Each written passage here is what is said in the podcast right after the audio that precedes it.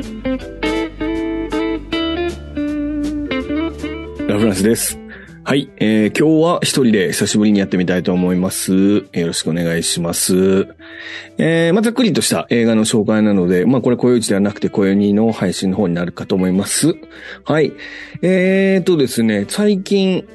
映画を見る、まあ、見てるんですけども、まあ、当たり前の話なんですけどね。あのー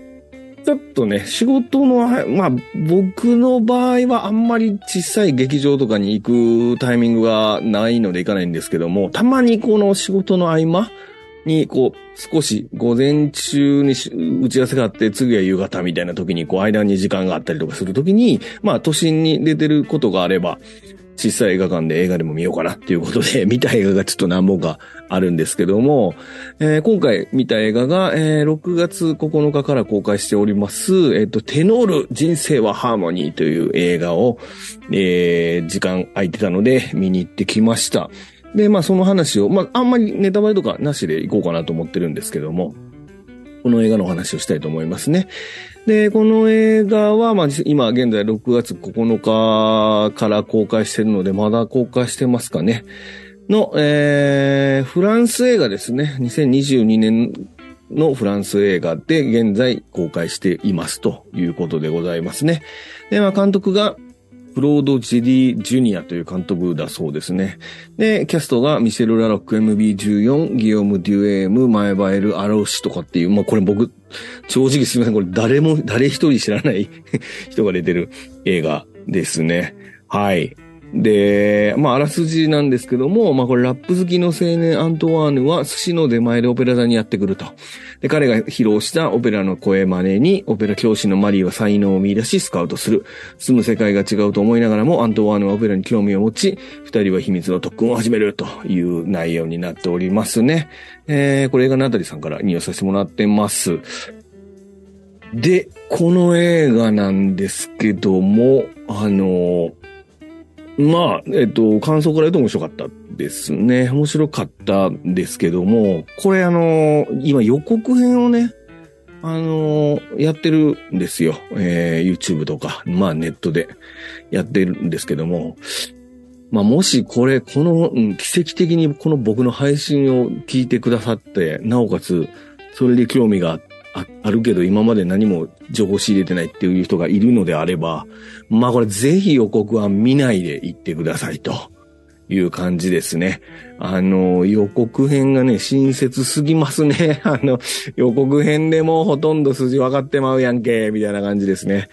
なのでね、これ予告何にもなしで見に行ってくださいっていうタイプの映画だと思います。うん。あの、どんでん返しとかそういうことではなくて、あのシンプルな映画ですから、シンプルな映画なので、あのもう、なんか予告見て、らもうお腹いっぱいみたいになっちゃいそうな感じなんで、あの、これはもうこれはマジでなしで見てもらいたいなと思いますね。うん。で、あのーまあ、これ、主人公がね、あのーまあ、主人公の青年、アントワーヌっていう青年がいるんですけども、彼が、いわゆるそのフランスの下町のに住んでて、割割と柄の悪いエリアに住んでるんですよね。で、彼が、まあ、兄貴がいて、二人で生活してると。で、兄貴は、えー、これ、あの、賭け格闘技やってるんですよね。まあ、賭けの殴り合いですね。あの、スナッチとかでブラッド・ピットがやってたようなやつですわ。賭けの格闘技をやっていて、で、それで、まあ、ちょっとそのお金を稼いでる。昼間は仕事してるみたいなんですけど、で、で、彼、弟は、ヒューマンビートボクサーで、あの、ブーチク、ツーチクって口で言うやつですよね。で、やる、ヒューマンビートボクサーで、ラップバトルですね。ラップバトルやってるんですラッパー兼ヒューマンビートボクサーが。で、なんかその隣町の奴らとラップでその、お前の、お前の街は何とかでお前は何とかかんとか、いわゆるその相手を罵り合うようなラップバトルっていうんですか？っていうのをやってて、あの、結構強い、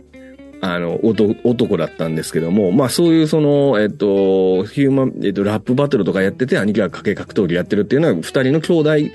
の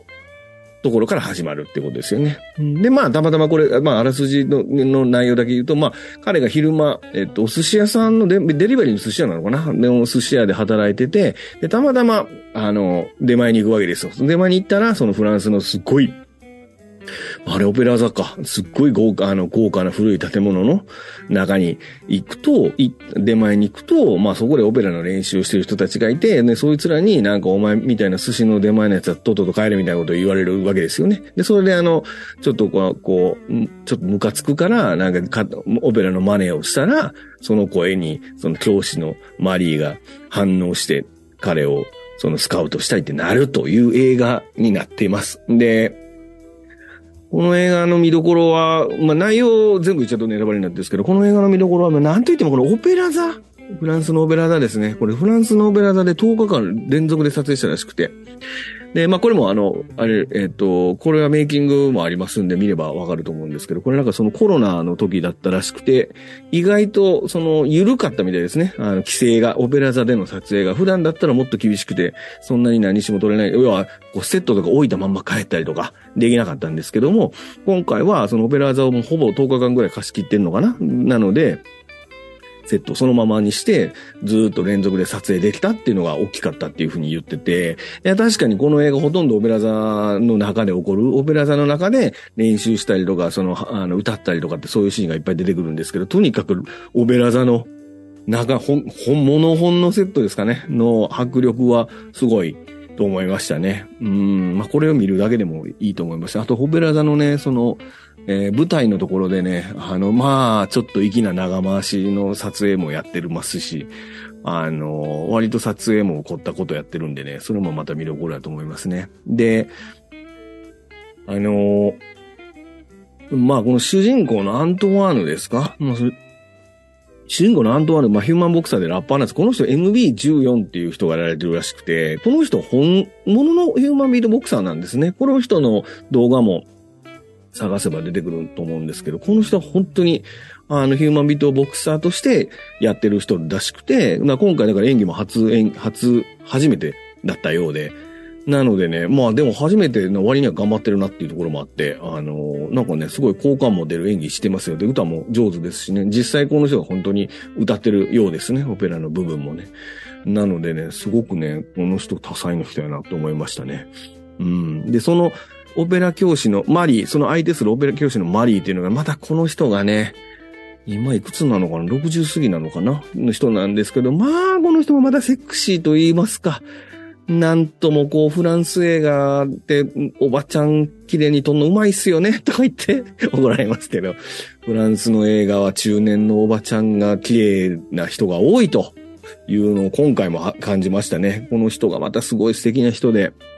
あの、この他の人がそのアントワーヌに声をかけて彼をそのオペラと、オペラ歌手として育てようとするという役柄で出てくるんですけどもね。あの、ちゃっかりあの、自分の寿司屋の別の人となんかちゃっかりちょっといたしてたりとかね、いうシーンとかもあってね。あの、ちゃんと女としては、私、女としてはまだまだよってとこを見せつつも、その主人公のアントワーヌ、あんたは私のタイプじゃないわよってパーンって言ってもうたりとかね。なかなかその、かっこいい女性として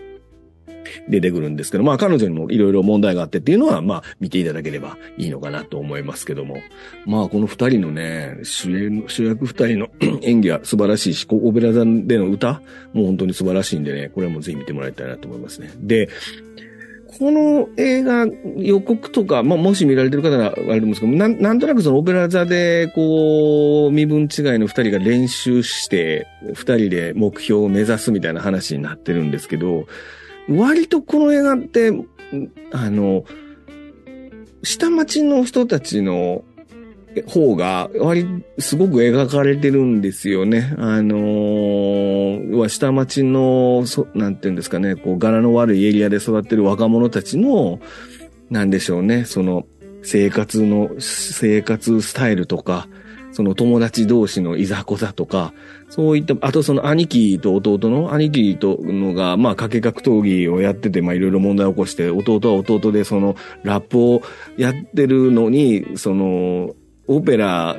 まあみんな、悪ガキの連中の集まりですから、オペラの練習してるっていうのはなかなか言えないと。いうところで、その二人の中でなかなかこうすれ違いみたいなものがまあ出てくるわけですけども、そういう、あとその自分の、えっと、幼馴染の彼女とかそういうのも出てくる。あとその友達、えっと、ラップ、DJ の友達とか、そういう人たちのね、いわゆるそういうこうちょっと悪ガキどもの、なんか青春映画、かつその、今日、えっと、えー、まあその親との親子関係とか、そういうそのフランスのチンピラとか、なんでしょうね。あまあまあ、あんまり将来がそんなに見えてないような子供たちの普段の生活みたいなものがね、すごくよく描けてるんです、この映画って。だからそういうところは予告とかにほとんど多分ない、ないと思うので、まあ見てほしくないって言ってるのはまあそれもあるんですけど、あの、なかなかね、全然多分手触りが、見てみたらちょっと手触りが違う映画じゃないかなっていうような気がするので、その辺もね、なんかこの映画がまた特徴あるなっていうふうに、あの、思いましたね。なのでその辺のその、フランスのね、なんか上流階級みたいな話とかっていうのは、まあ僕そんなにフランス映画見ませんけど、まあなんとなく見たこと、映画で見ることもあると思うんですけど、お金持ちの人たちとか、でもあんまりこの、なんでしょうね、トレインスポッティングみたいなね、いわゆるそのチンピラたちの、あの、話っていうのは、あんまり、まああるか。えっと、あなんか、アクション系のやつにありますかね。まあでもそういう、ちょっとなんか、あんまり見ることのない世界観が僕は見れてよかった。だからオペラ座だけの、オペラ座っていうすごい、あの、豪華なセットですごいこう、なんていうかな、こう、建物のセットのもの、すごいこう歴史を感じるものと、えっと、その今のカルチャーで、の中で生活してる子供たちの、その、ずっとね、ケバブサンドとか食ったりしてるわけですよ。あの、向こうの子らってね。あの、ヨーロッパの子らって昼飯とか、あの、なんでしょう。どっか店入ったりしないですよね。みんなあの、デリバなんか手で食べるもんパって簡単に食べて歩きながら食べるとかね。そういう、なんか生活みたいなものもパって見れるんでね。そういうのはね、なかなか面白いなと思うんで、ぜひ、そこも注目してもらえばなと思いますね。で、えー、まあ最後です。まああの、この映画やっぱオペラを題材にしてるのはいろんなオペラの曲が出てくるんですけども、まあやっぱり、ええー、あれですね。あの、トゥーランドットですか？トゥーランドットのが出てくる、えー、に出てくる、誰も寝てはならぬですか？誰も寝てはならぬという曲があるんで、歌があるんですけども。まあそれがこれの、この映画の中でもやっぱり最大のポイントになってて。あの、その歌がどういうふうにこの映画の中で歌われるのかっていうのは、本当にこの映画最大の見どころだと思いますんで、まあそこは注意してみてもらいたいなっていうのと、まあこの誰も寝てはならぬっていうのはね、まあ名曲中の名曲で僕が知ってるのでも、まあ最近だと、あの、ミッションインポッシブルですよね。でもかかってましたし、まあ、キリングフィールドっていうあの映画がある。それでもかかってますし、まあ、ブレイキングバットとか、いろんな映画でかかる。まあ、聞けば、ああ、この曲かっていうのがわかるぐらい有名な曲なんですけども、これがかかってる、使われてる映画に外れないですねっていうくらい、あの、この曲が使う、印象的に使われてるとね、あの、それだけで評価バーンと上がるぐらいいい曲なんでね、これもね、ぜひ、あの、注目して聴いてもらいたいなと思いますね。うん。な感じかな。で、あとはまあ、これ、まあ、青春映画っていうか、いわゆるサクセスものですよね。なんかその、身分、身分が違う二人が出会って、ある一定の目的に、の目的に対して、あの、頑張ってやっていくと。で、その時には挫折もあってとか、まあまあ、例えばロッキーとかもそうですけど、まあそういうその青春、スポーツ、スポーツっていうか、何、こう、何かを学んでゴールに向かって、こう二人で進むっていうタイプの映画で、そういうタイプの映画としてはもう王道中の王道も、そんなひねりも何にもない。もう単純にこれはもう完全に王道の撮り方してるんでね、あの、逆に、物足りないと思われる方もいらっしゃるかもしれませんけど、これは本当にあの、ドストレートに堂々なこの、あの、スタイルで撮ってますから、もう何の心配もなく見れるという映画になっておりますんでね。あのー、まあ、あれですよね、フランスが舞台で、で、えっ、ー、と、まあ移民の子なんですよね、この子ね。移民の子で、途中その移民の下りもありますけど、で、えー、その、オペラの教師との間の友情で、そこからオペラを目指す。で、自分たちの身分が、要はその自分たちの兄貴たちとどう接していくのかとか、そういったものが最後、こう、ぐっと、こう、オペラというキーワードで、こう、集結するというか、まとまるということですか？いう風になってるのでね、あの、これは、ぜひ、やってる間に公開されてる、あ、まあ配信でもいいかな。あの、見てもらえると、まあ、ほっこりすると思いますね。あの、何にも嫌な気持ちにならないと思います、これは。はい。あとやっぱオペラ座です。オペラ座、とにかくオペラ座のロケ、撮影。もうこれは本当に多分、こんなに贅沢に撮れることない、ないと思いますから、存分にこのオペラ座の中は見れますからね。そういう意味でもね、これは、あの、貴重な映像として見てもらえるかもしれませんから、そういった見方でもいいですし、まあ、本当にこう、スポコン青春ものとして最後じわってなって、で、素敵なオペラ聞いて、ああ、よかったな、ワインでも飲むか、みたいなね。そんな風に、あの、さらっと見ながら、見てもらったら、きっと楽しい映画なんだな、なのかなと思います。はい。ということで、えー、今回は、えー、テノール人生はハーモニーですね。の、えっ、ー、と、ちょっと僕一人でご紹介しました。ちょっとこう、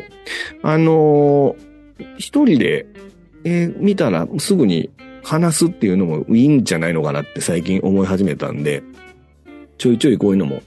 やっていけるといいなと思っております。あの、声打ちだとね、またちょっとね、なんかネタ仕込んでパワポ作ってとか結構、あの、時間かかるんですけど、まあ、こういうにとかだとね、あの、喋るだけで済んだりするんでね、そんな感じでこう見たらすぐにあげるっていうようなことも、まあ、時間があったらやっていければなと思いますんで、えー、これからもまたぜひ聞いてくださいということですね。はい。ということで、ここまでお送りしたのはラフランスでした。ありがとうございました。